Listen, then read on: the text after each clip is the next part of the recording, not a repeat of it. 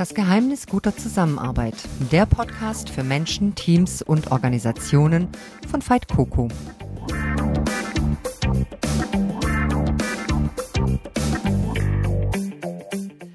Hallo und schön, dass du wieder dabei bist bei unserem heutigen Podcast, in dem wir mit dir acht Tipps teilen, wie du die besondere Herausforderung meistern kannst, wenn du das erste Mal in eine Führungsrolle schlüpfst.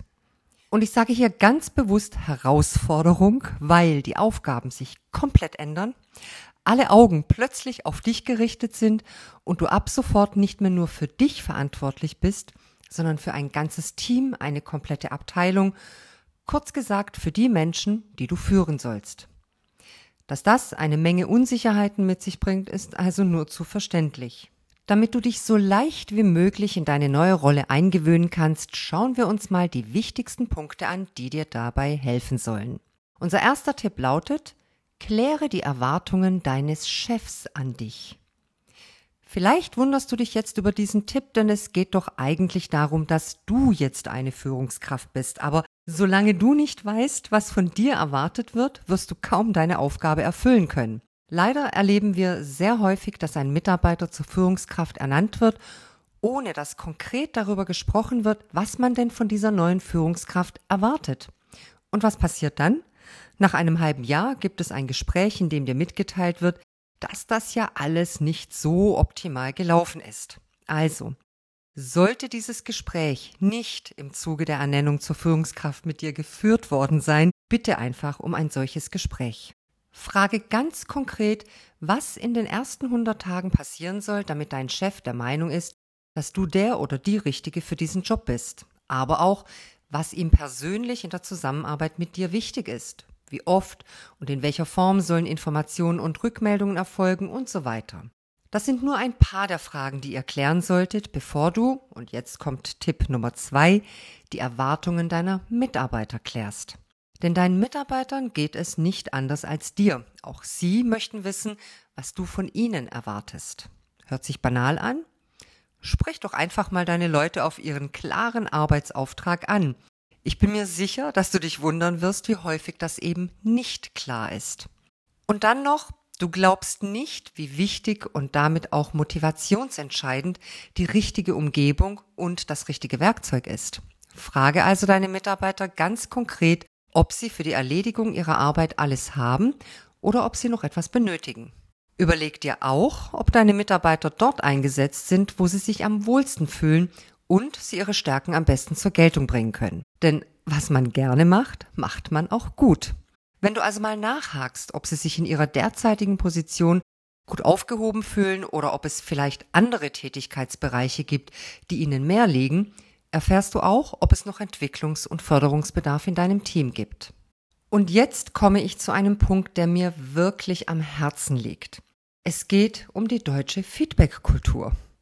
Bei uns im Schwabenländle sagt man, nicht geschimpft ist gelobt. Bedeutet, wenn du nichts von mir hörst, lieber Mitarbeiter, ist das Lob genug. Ich halte das für den größten Fehler, den man als Führungskraft machen kann, denn ein Lob kostet nichts, nicht einmal wirklich Zeit, aber es kann so unglaublich viel beim Mitarbeiter bewirken. Denk doch einfach mal über dich selbst nach. Wie geht es dir, wenn dir jemand sagt, dass du etwas toll gemacht hast? Wenn du ähnlich tickst wie ich, wird dein Selbstvertrauen damit angestiegen sein und du gehst hoch motiviert ans Werk.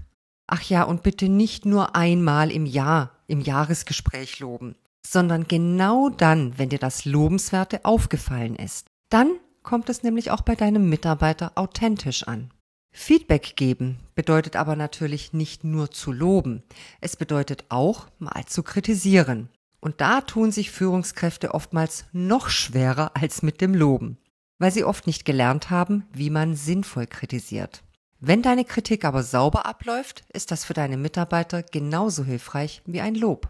Zusammenfassend kann man also sagen, sprich mit deinen Leuten, versteck dich nicht hinter deinem Schreibtisch, interessiere dich für sie, zeig ihnen, dass sie nicht nur Ressource sind, auch wenn dieser Begriff sehr gerne verwendet wird. In vielen Unternehmen heißt die Personalabteilung ja leider Human Resource.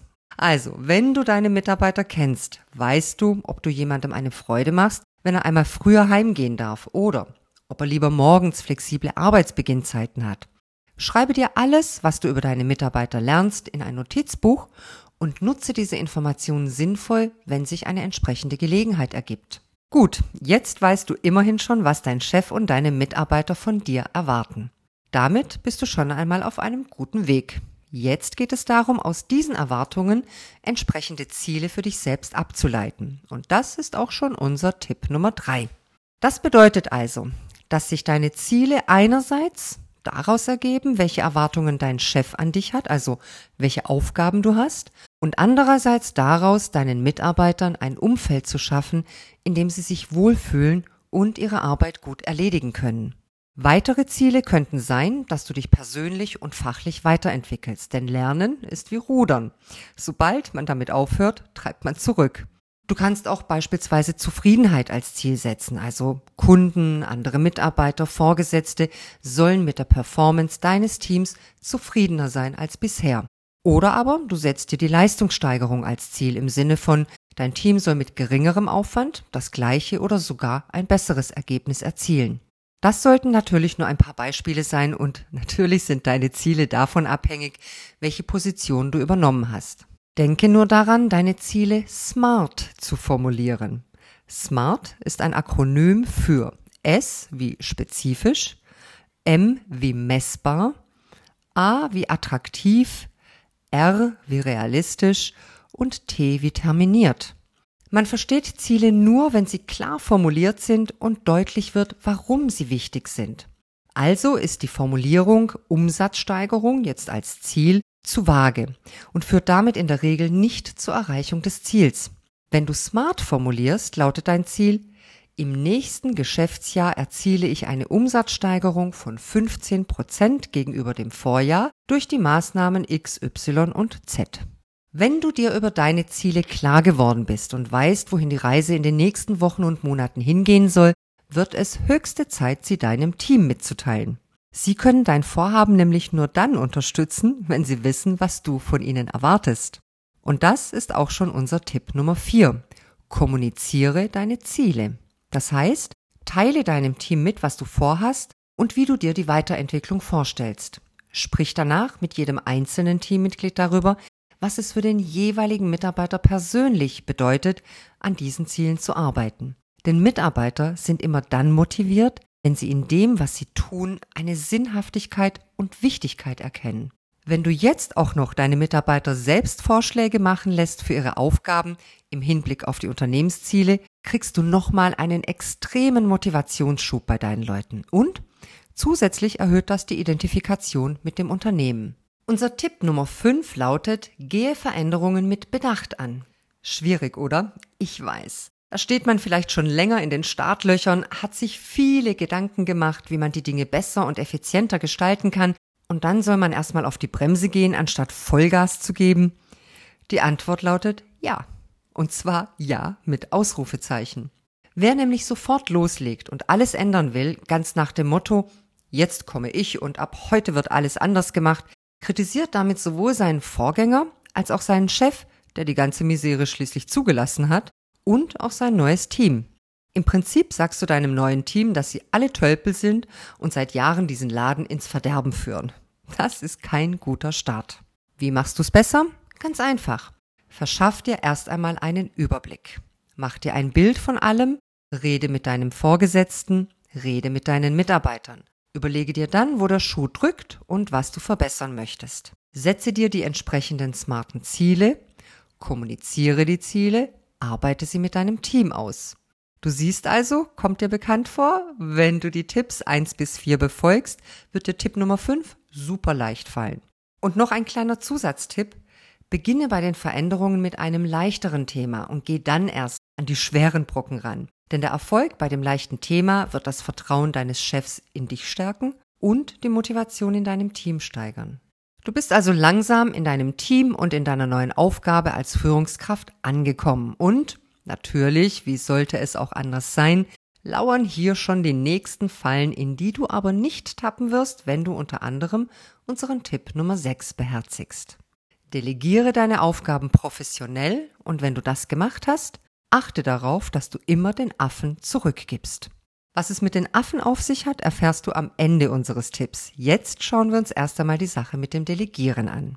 Das Delegieren von Aufgaben und Verantwortung scheint eine der schwierigsten Aufgaben einer Führungskraft zu sein. Warum ist das so?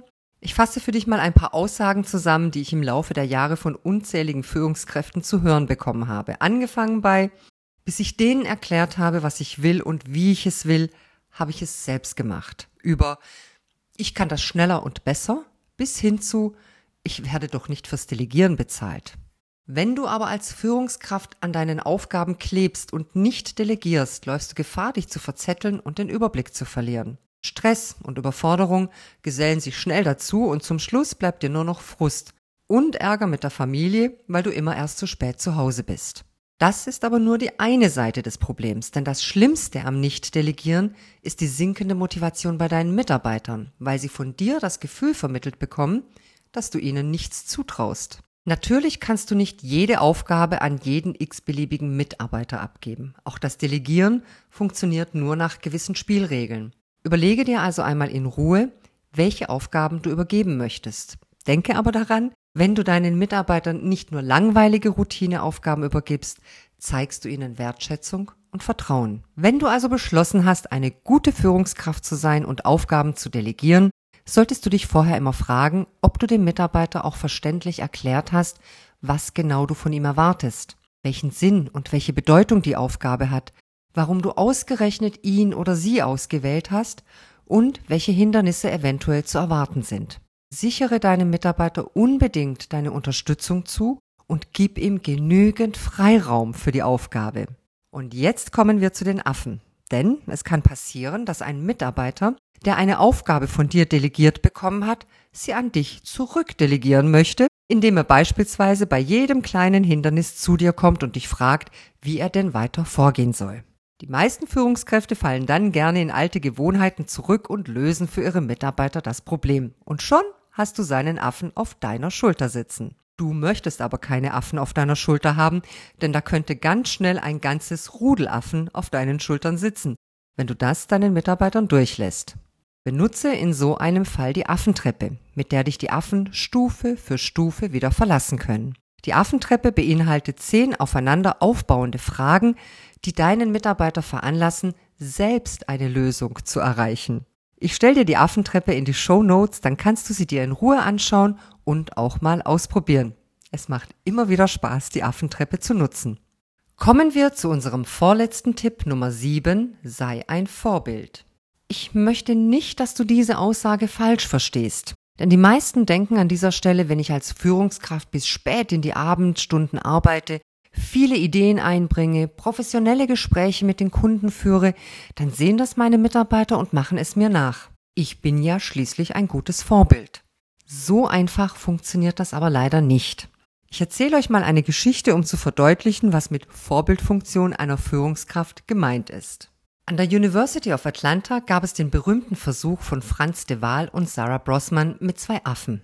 Sie wurden so erzogen, dass sie immer, wenn sie einen Stock durch das Gitter den Forschern zurückgaben, als Belohnung ein Stück Gurke bekommen haben. Dann wurde der Forschungsablauf geändert.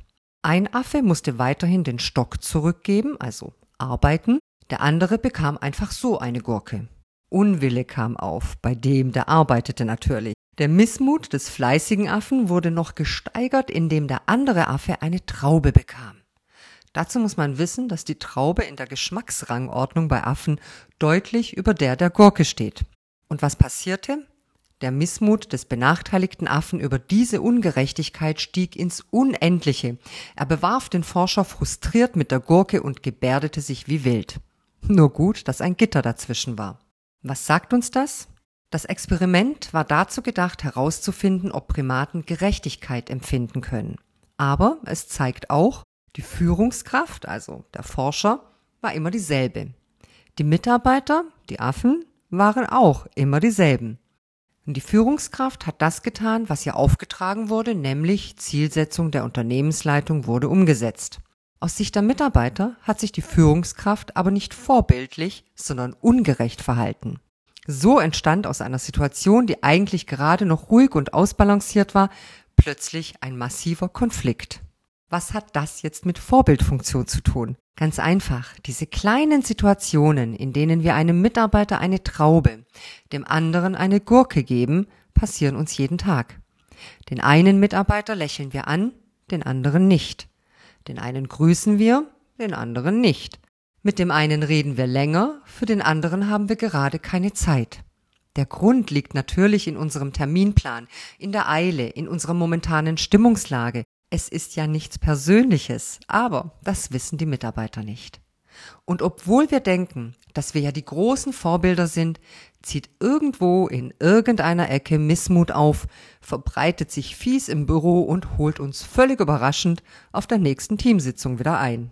Daraus folgt, wir müssen nur in einem Vorbild sein. Wir müssen unsere Werte und Anforderungen mit den Mitarbeitern so teilen, dass sie ihnen auch bekannt sind und vor allen Dingen für alle gelten. Die Verhältnisse müssen klar sein. Alle müssen wissen, was von ihnen erwartet wird und woran sie gemessen werden, also warum die einen eine Traube bekommen und die anderen eine Gurke. Einfaches Vorleben reicht nicht. Und diese Messung erfolgt anhand von Kriterien, die für alle gelten. Und wenn es Unterschiede in den Kriterien hinsichtlich der Arbeitsanforderungen gibt, dann muss das auch klar sein und konsequent gelebt werden. Diese wundervollen Führungsinstrumente nennt man Werte und Ziele, Anforderungs- und Qualifikationsprofile. Nur dann herrscht Ruhe im Käfig und die Führungskraft wird nicht mit Gurken beworfen. Also, wenn du erwartest, dass ein Mitarbeiter zum Beispiel professionell telefonieren soll, dann sorgen die Werte für das Wie in der Umsetzung, beispielsweise also freundlich, respektvoll und kundenorientiert. Das Ziel benennt, wie viele Telefonate sie mit welchem Ergebnis führen sollen. Die Aufgabe des Telefonierens steht im Anforderungsprofil und dieses Profil muss der Mitarbeiter natürlich kennen. Und dann musst du eventuell gemeinsam mit der Personalabteilung dafür sorgen, dass er seine Aufgabe auch so umsetzen kann, wie es von ihm erwartet wird. Verzichtest du auf diese Instrumente, wird nichts kommen. Und du wirst weiterhin der oder die Einzige sein, die sich abrackert. Und damit kommen wir zu unserem letzten Tipp Nummer 8. Entwickle deinen eigenen Führungsstil. Die meisten von uns haben schon ihre Erfahrungen gesammelt mit der Führungsmethode Nilpferd. Kurz auftauchen, Maul aufreißen, wieder untertauchen. Dass das in der heutigen Zeit noch vorkommt, ist wirklich schlimm. Glücklicherweise bewegt sich aber diese Führungsmethode immer mehr zu den Dinosauriern hin und wird damit hoffentlich bald ganz ausgestorben sein. Doch welcher Führungsstil ist nun der richtige? Die richtige Führung gibt es nicht. Auch die Idee der Führungsperson ist inzwischen absolut veraltet. Es geht vielmehr darum, welches Führungsverhalten für welche Situation angemessen ist. Führungssituationen können sehr unterschiedlich sein. Du kennst bestimmt die Beispiele, wo es um Leben und Tod geht, wo es auf jede Sekunde ankommt, wie beispielsweise Feuerwehrleute im Einsatz oder Ärzte im OP und so weiter. Da bleibt keine Zeit für lange Diskussionen. Da helfen nur knappe Kommandos und präzise Anweisungen. Da ist der autoritär direktive Führungsstil der einzig mögliche. Zudem musst du natürlich auch weitere Dinge berücksichtigen. Es macht nämlich einen großen Unterschied, ob du einen jungen Mitarbeiter hast, der gerade die Ausbildung abgeschlossen hat, oder einen erfahrenen, der alle Aufgaben und Arbeitsläufe aus dem FF kennt. Und es macht wieder einen Unterschied, ob der erfahrene Mitarbeiter hochmotiviert und selbstbewusst ist oder völlig frustriert und mutlos. Du wirst jeden anders anpacken müssen. Erfolgreich führen ist damit abhängig von der eigenen Persönlichkeit, der Persönlichkeit der Mitarbeiter und der im Team bestehenden Gruppendynamik. Aber auch die Unternehmenskultur und branchenspezifische Rahmenbedingungen sind entscheidend. Gerade deshalb ist es so wichtig, sich über den eigenen Führungsstil einmal klar zu werden und an sich zu arbeiten. Dem jungen, unerfahrenen Mitarbeiter, der noch nicht alles wissen kann, wirst du genaue Erläuterungen und Anweisungen geben müssen und du wirst auch kontrollieren müssen, ob er es richtig macht oder Unterstützung braucht. Dem erfahrenen, aber unmotivierten Mitarbeiter brauchst du an Fachkompetenz sicherlich nichts mehr zu vermitteln. Aber du musst ihn psychisch aufbauen und ihm wieder Selbstvertrauen einflößen.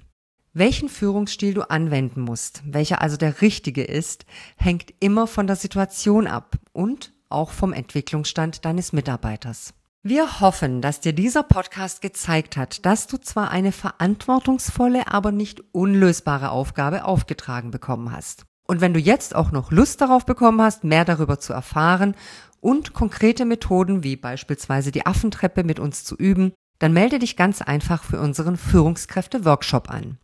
Trage dich dazu ganz bequem auf unserer Webseite www.fight-coco.de für ein erstes kostenloses Gespräch direkt im Terminkalender ein.